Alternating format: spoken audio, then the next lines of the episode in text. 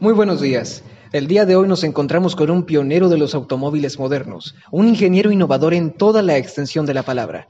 Me refiero a Ferdinand Porsche, quien hace un siglo revolucionó la industria automovilística y hasta el día de hoy es un ícono para muchos. Bienvenido, Ferdinand. Gracias por tus palabras, es un honor estar aquí.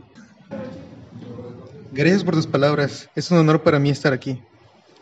Ferdinand, en el año de 1900, en la Exposición Universal de París, diste a conocer al mundo entero la creación de un automóvil eléctrico, el Loner Porsche. Me gustaría saber cuál fue tu inspiración para inventar este coche. Verás, yo estaba ocupando diseñando y desarrollando coches. Ya en el año 1896, mi principal inspiración o motivo por el cual dediqué tanto tiempo de mi vida a este coche fue el facilitar el uso del mismo. Antes los coches eran pesados y contaminantes, y al ser yo un fanático de las carreras, buscaba que éstas fueran aún más emocionantes, fusionando de una forma más rápida y ágil. Y de ahí nació el Semper Vivus. Y cuéntame, ¿cómo funcionaba un Loner Porsche? Era un coche impulsado por motores en la masa de la rueda. Posteriormente vino el primer coche de carreras que creé, y este era un coche de cuatro motores eléctricos, uno en cada rueda. Este fue el primer auto de tracción a las cuatro ruedas en el mundo y fue un boom. Este mismo año seguiste planeando tus diseños, tengo entendido. ¿Cuál fue el siguiente y cómo lo hiciste funcionar?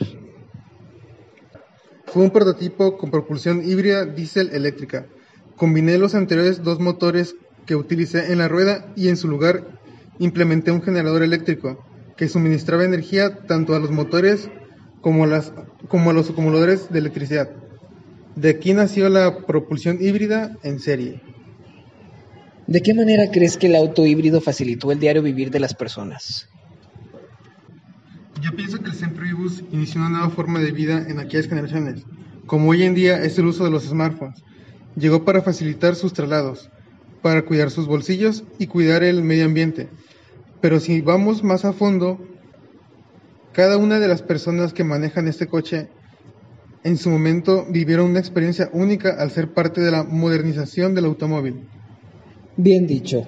Muchas gracias por tu tiempo, Ferdinand. Siempre serás recordado por tu increíble creatividad y por lo que has dejado a este mundo. Gracias a ti, fue un gusto.